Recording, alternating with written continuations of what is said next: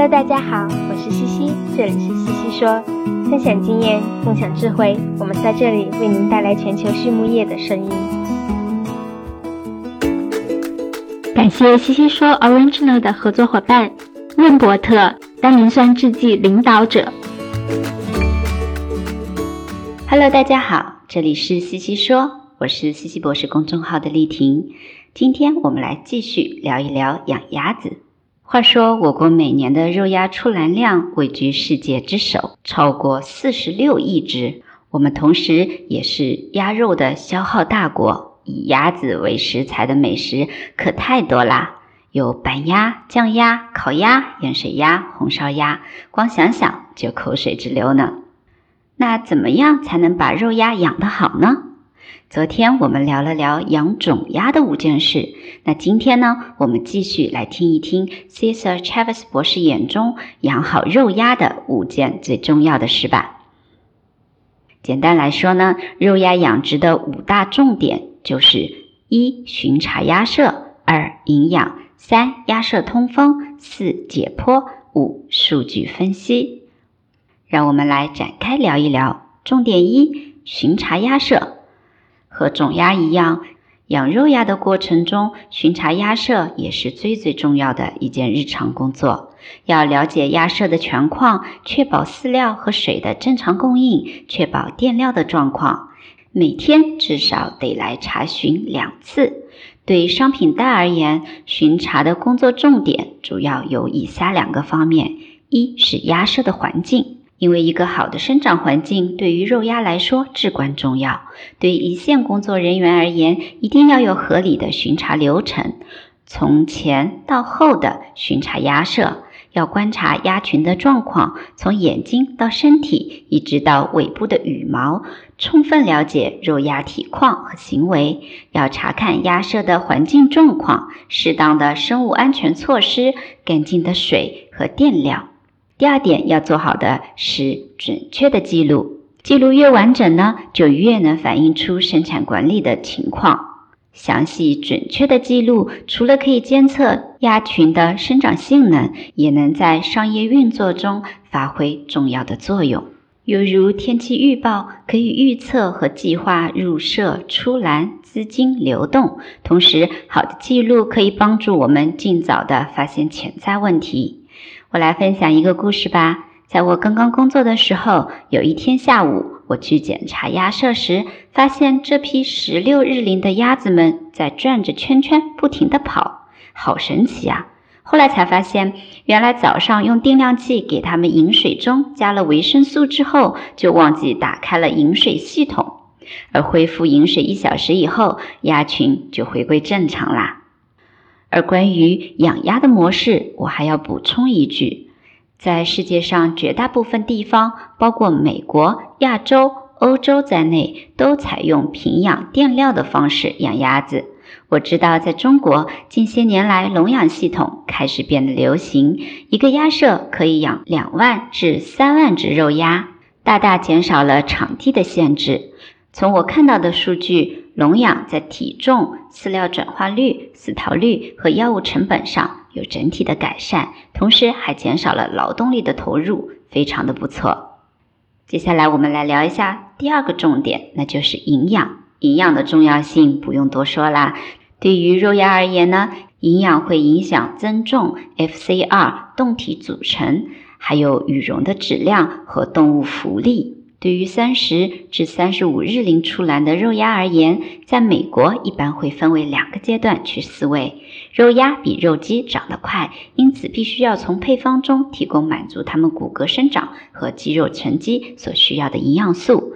由于肉鸭在前两周生长速度超级的快，因此一定要注意钙磷的充足。如果缺乏的话，往往会在五至十三日龄看到影响。我在工作中就遇到过这么一个故事。有一次，我们一个客户鸭场的十三日龄左右的肉鸭死逃率非常的高，很多鸭子都瘫痪了。对日粮、水、粪便和器官进行采样后，我们推测可能是由于日粮中缺乏钙和磷导致的。经过分析发现，真的饲料厂忘了加磷和钙。再来看一下第三个重点，那就是鸭舍的通风。对于肉鸭来说，我觉得有的时候通风问题比营养问题更为突出。肉鸭对于环境的要求很高，死逃率和通风做得好不好息息相关。我建议每天都要对通风系统进行两次检查，需要关注氨气、二氧化碳、一氧化碳、湿度等重要的指标。再来分享一个我遇到过的故事。某一个鸭场配备了最先进的设备，有电脑控制系统、自动卷帘系统、自动循环风扇、自动温度控制系统、自动温度汇测系统。但是当雏鸭进舍后，其中一个鸭舍的死逃率却出奇的高，与同一个场的其他鸭舍相比，高出了二至三倍，饲料转换率要低百分之十和百分之十五。你猜一猜原因是什么呢？我们调查之后发现呀，原来是通风系统的温度传感器没有被校准，舍内实际温度和传感器的监测温度差了足足七至十摄氏度。当对温度传感器进行校准后呢，后面就再也没有出现过这样的问题了。因此，对通风设备进行校准非常非常的重要，尤其在国内，笼养设施投入了大量的资金。如果通风设备没有正常运行，那这些投资就打水漂了。第四个重点在于解剖。肉鸭的养殖过程中，即使有有效的防疫和免疫措施，仍然会面对疾病的挑战。我很喜欢的一位兽医曾经告诉我，做疾病诊断最重要的三件事，如果按百分比来划分的话，那便是百分之五十的现场观察，百分之三十五的解剖。百分之十五的实验室检测，因此解剖对了解鸭群的健康状况而言非常的重要。分享几个我的心得吧。一是解剖过程，在进行解剖前，千万不要先入为主，不要被之前的经验误导，要让鸭子自己来说话。在这个过程中，要从外到里的检查鸭子的整个身体，不放过任何一处细节，因为错过的细节可能就是找到问题的线索。将胴体充分解剖，去除胸肉，打开大腿，检查内部的器官。器官主要检查心脏、肝脏和脾脏，绝大多数的细菌都会定植在这些器官上。检查完要对发现进行分类，相同点是什么？不同点是什么？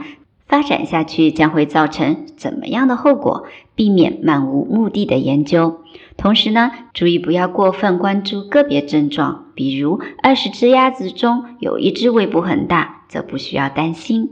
第二是相机记录，如果想要全面的揭示一只鸭子的状况，相机记录是一个很好的办法。有一个小 tip，那就是拍照时距离拍摄部位七至八厘米最好。记得要用指针来标明需要特别注意的位置。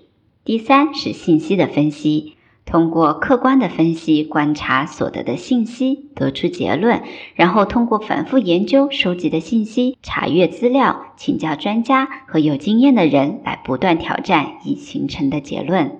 第四个要做好的是尸检报告，尸检报告要简明扼要，有时效性，用照片和文字描述。报告要让其他专家审核，然后根据所得到的反馈进行优化，这也是我们经验和知识的积累。我很喜欢说一句话：解剖和疾病诊断这个过程，要关注学习，而不是当那个正确的人。我就犯过这样的错误。我刚刚开始工作的时候，管理的一个鸭场的死逃率非常的高，多次清洗鸭舍和消毒后，仍然无法解决问题。按照当时的鸭群规模，正常的每日死逃率应该在五只以下，但我们每天的损失达到了五十至一百只。即使用了抗生素，每日的损失数也只是降到了二十五至五十只，仍然没有达到正常的数值。我当时特别的迷惑，难道是抗生素剂量不适合吗？还是种类不对症呢？直到我们做完解剖加实验室的检测，才发现鸭子们感染的是链球菌，而并非我以为的鸭翼里莫氏菌。我们当即就更换了抗生素，死逃率在两天内就回归正常了。回过头来看呀，我当时的自以为是，让我们从发现问题到解决问题多花了不少的时间。后来我都记住了，当遇到问题或者确定某个想法的正确性时，要多问多请教，绝对会事半功倍。最后一个重点则是审查生产数据，详细的生产数据的记录和审查，对于我们衡量和不断优化鸭子的生长性能非常的重要。分享一个通过分析数据解决问题的故事吧。我在最初工作的那几年里，曾经接手了一个鸭场。当时我的领导告诉我，如果三个月后生产成绩没有提升，这个鸭场就会被关闭。于是乎，我们做了很多日常管理上的改善工作，但是生产性能仍然没有得到提升。后来，我开始研究鸭场的数据，发现在这个鸭场的十二个鸭舍中，一栋和七栋的表现最差。六栋和十二栋的表现最好。原来呀，一栋和七栋在鸭场的上分面，而六栋和十二栋则在鸭场的下分面。大部分的时间，风是从上风面吹过来的，因此对于远处的六栋和十二栋影响比较小。发现这样的差异后，我们通过调整通风系统的卷帘高度，问题随之便得到了解决。解题关键就是在于对多年来收集的生产数据的钻研。接下来，西西问道：“现在不同国家在养鸭上有什么差异呢？” Travis 博士说：“我曾经在中国工作了很长的时间，要不是因为疫情，过去这三年可能有一半时间我也会在中国。这些年里，我见证了中国在种鸭、肉鸭孵化上巨大的进步，中国速度我叹为观止。”你们一周内能完成的事情，在美国可能需要花上一年的时间。大家都非常有奉献精神，我见过的每一位从业人员都想为鸭业的发展做出自己的贡献。同时，中国对于新技术的应用，比如上面提到的笼养系统，是其他国家都没有的。所以啊，我真心认为，如果想养鸭，中国是最好的地方。在采访的最后。Travis 博士聊到了他最喜欢的书和资源，那就是《家庭科学杂志》。他聊到了他喜欢的学习资源，则是与他人合作和交流，向领域的专家请教问题是很好的学习资源。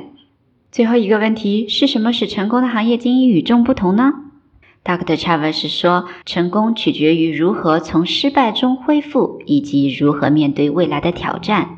集体知识是最好的知识，要学会通过提问去获得别人多年的经验，记录学习日记，并经常复习，温故而知新。好了，今天的西西说我们就聊到这里，感谢大家的收听，我们下一期再见。